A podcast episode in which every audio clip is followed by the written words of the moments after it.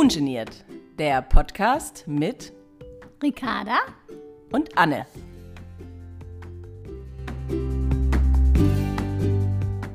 Willkommen zu einer weiteren Folge.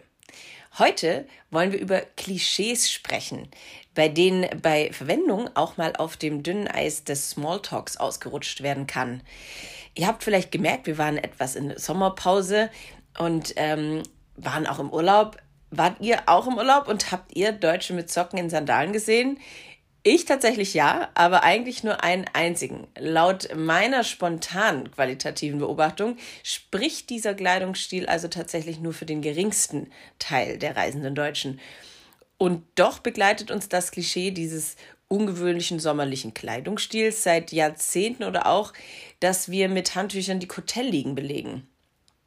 Wenn ich das tatsächlich auch einmal mache, also mein Handtuch auf eine Liege legen, fühle ich mich gleich sehr, sehr deutsch, bin peinlich berührt und verschwinde dann mit Handtuch und rotem Kopf hinter der nächsten Palme. Obwohl der Platz an vorderster Beachfront äh, einfach natürlich genial gewesen wäre. Ich will aber offenbar auf keinen Fall im Klischeetopf der spießigen Deutschen in Anführungsstrichen landen. Dabei, jetzt mal ehrlich, beobachtet man doch auch viele Vertreter anderer Nationen bei dieser Angewohnheit. Also stellen wir uns heute die Frage, brauchen wir Klischees oder nicht? Sind sie hilfreich in einer immer komplexer werdenden Welt oder einfach nur eine glitschige Ausrutschgefahr im Gespräch mit anderen und sollte sie daher lieber meiden? Der Werbeberater Karl-Heinz Karius hat einmal gesagt, dass alle Klischees falsch sind. Ist leider auch eins. Und er nannte es auch die Fastfood-Wahrheit. Laut Definition war ein Klischee übrigens einst etwas Gutes nämlich eine ehemals innovative Vorstellung, eine Redensart, die jedoch mittlerweile veraltet, abgenutzt oder überbeansprucht wurde. Kurz gesagt, durch Klischees versucht man Ereignisse, Menschen auch in Schubladen zu stecken. Wir machen es uns dadurch auch einfacher. Und ja, hey, das ist gar, sogar ein bisschen verständlich. Unsere Welt ist ja, wie gesagt, kompliziert genug. Doch das Problem ist für die in die Schubladen gesteckten, ist es einfach nicht angenehm. Es braucht unglaublich viel Zeit und Energie, aus diesen Schubladen wieder hinauszukriechen und zu sagen, hey, hallo, ich bin ein Individuum und auch wenn es vermeintlich einfach ist, wird es durch die Schublade schwerer für mich. Vor allem, wenn sie klemmt und nicht mehr aufgeht. Ich mache das mal anhand meiner Top 3 Klischees für behinderte Menschen und ihre Familien deutlich. Also, erstens. Ein Leben mit behindertem Kind ist schön, nur anders. Diesen Satz höre ich relativ häufig und ich kann es bis heute und ich kann bis heute relativ wenig damit anfangen. Ja, er ist nett gemeint und versucht zu trösten. Ich verstehe die Intention, aber er ist tatsächlich wenig hilfreich. Denn meine größte Angst war, dass nun alles anders wird, äh, kurz vor oder nach der Diagnose. Also wir, unser Familienleben, unsere Träume, einfach alles. Aber ich kann euch sagen, dem ist nicht so. Und diese Ängste hätte ich mir damals jetzt im Nachhinein gerne genommen. Also wir haben Ella von Anfang an überall mit hingenommen, schränken uns nicht ein und lassen unser Leben einfach weiterlaufen. Klar, manches ist anders, aber das betonen wir nicht stark, sondern akzeptieren es und versuchen Lösungen oder andere Wege zu finden, wenn etwas wegen Ellas Behinderung nicht gehen sollte. Top 2 meiner Klischees. Behinderte können sich nicht allein verständigen. Woran erkenne ich Profis? Ja, wenn Sie direkt mit Ella sprechen. Ja, auch wenn sie nonverbal ist, ist sie ein Mensch und mit Namen. Und sie merkt das, ob jemand ihr Aufmerksamkeit schenkt oder über ihren Kopf hinweg redet. Aus meinen Augen als Mutter empfinde ich es übrigens als äußerst souverän. Deswegen, was auch immer häufiger vorkommt übrigens, dass man direkt mit meinem Kind spricht. Wenn also Ella genauso angelächelt wird wie andere und genauso angesprochen wird wie andere. Also 100 Punkte gibt es dann in meinem Sympathiescore. Drittens, wir Eltern von behinderten Kindern sind Helden. Ähm, nein, leider nein. Also wir sind völlig normal. Und weil wir unser Leben in unserer Realität als normal ansehen, auch vor allem, nämlich Helden sind wir vielleicht in anderen Bereichen, wer weiß. Nein, eher nicht. Aber ganz bestimmt nicht als Eltern von Ella. Da sind wir einfach nur Eltern eines, klar, natürlich, grandiosen Kindes. Ähm, Helden sind sicher toll und man braucht sie. Und natürlich schmeichelt es auch mir ein wenig, wenn meine Kraft in Anführungsstrichen oder mein Umgang mit der Situation gelobt wird.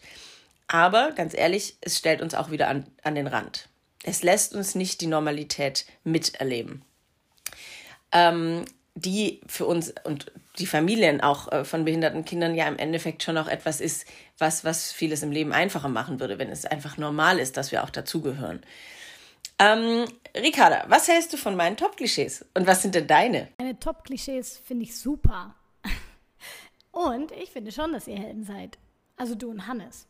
Helden im Schafkopf, Helden in Humor, Helden in sich selbst nicht zu ernst nehmen, Helden in Leben genießen, und da hat Ella auch eine ganze Menge von.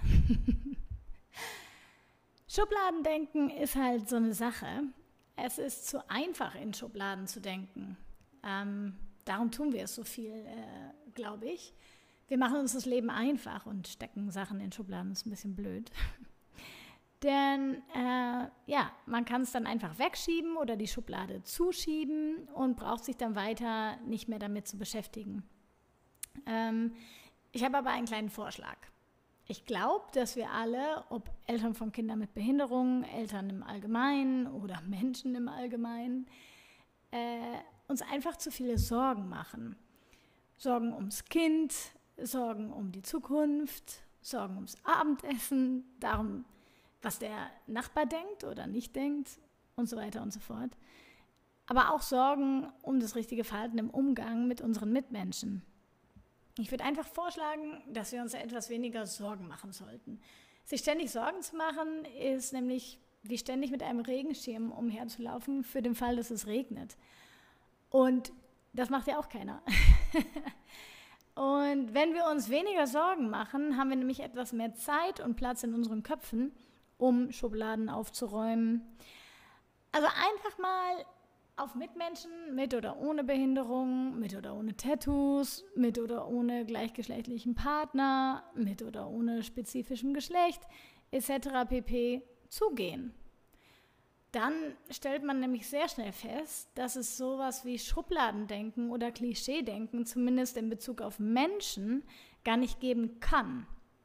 Denn genau wie du sagst, wir alle sind Individuen.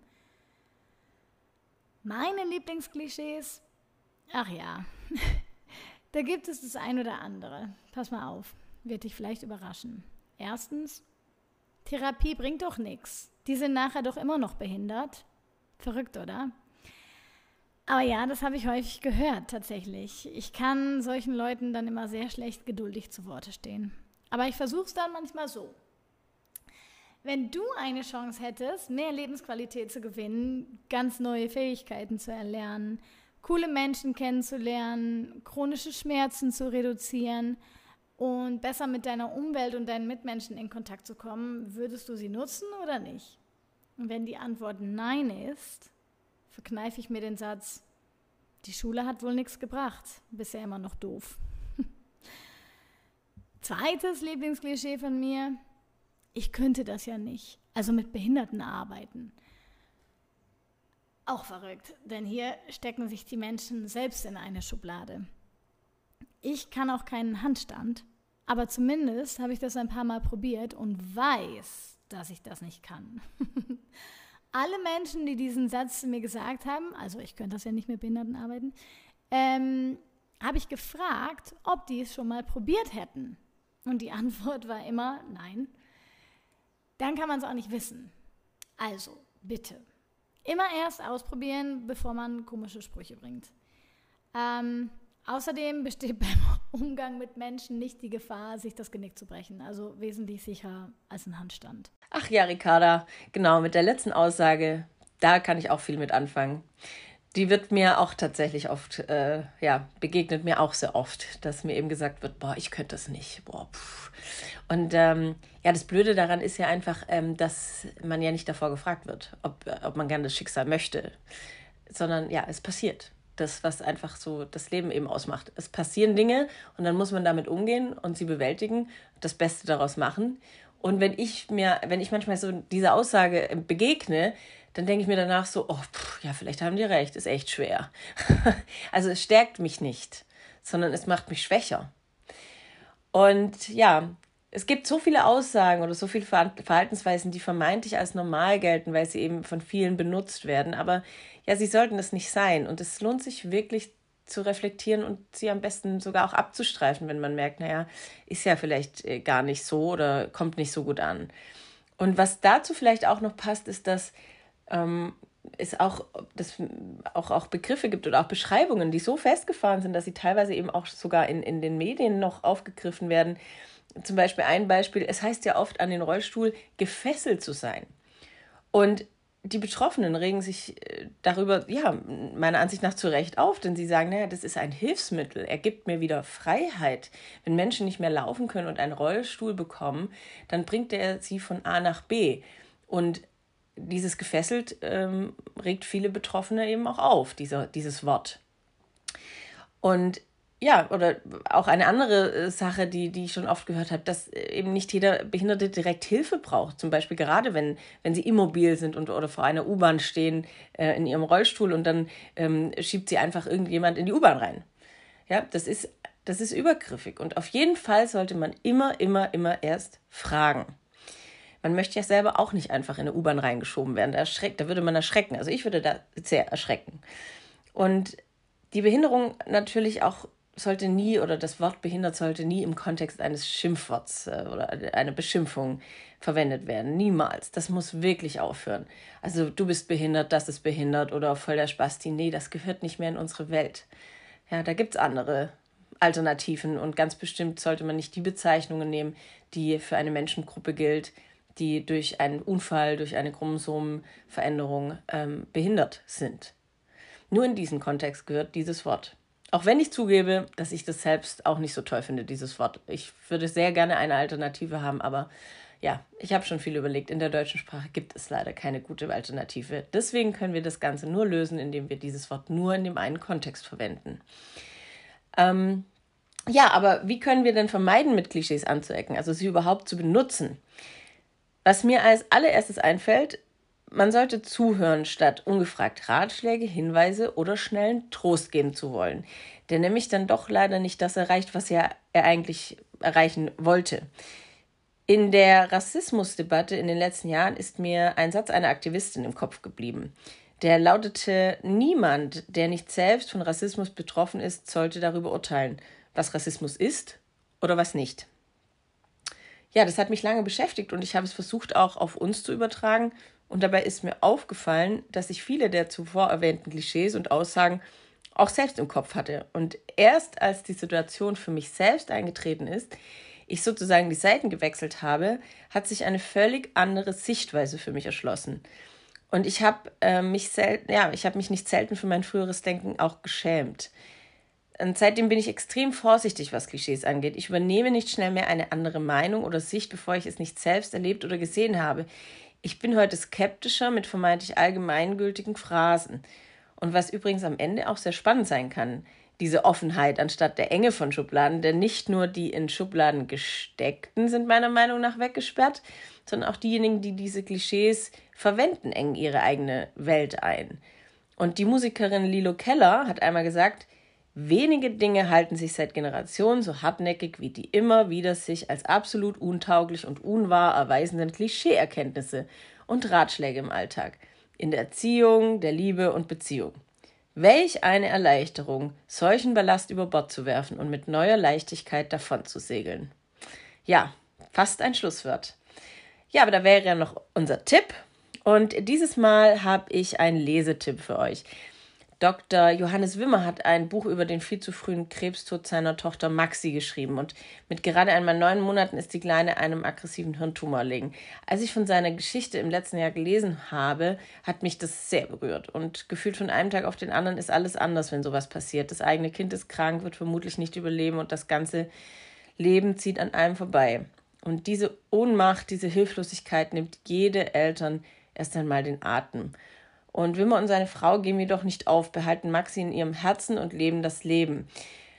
Also, was ich äh, schon gelesen habe, überzeugt mich sehr und am 1. September erscheint das Buch. Die Leseprobe verspricht viel. Ich werde es mir kaufen. Danke euch für eure Aufmerksamkeit. Bis zum nächsten Mal.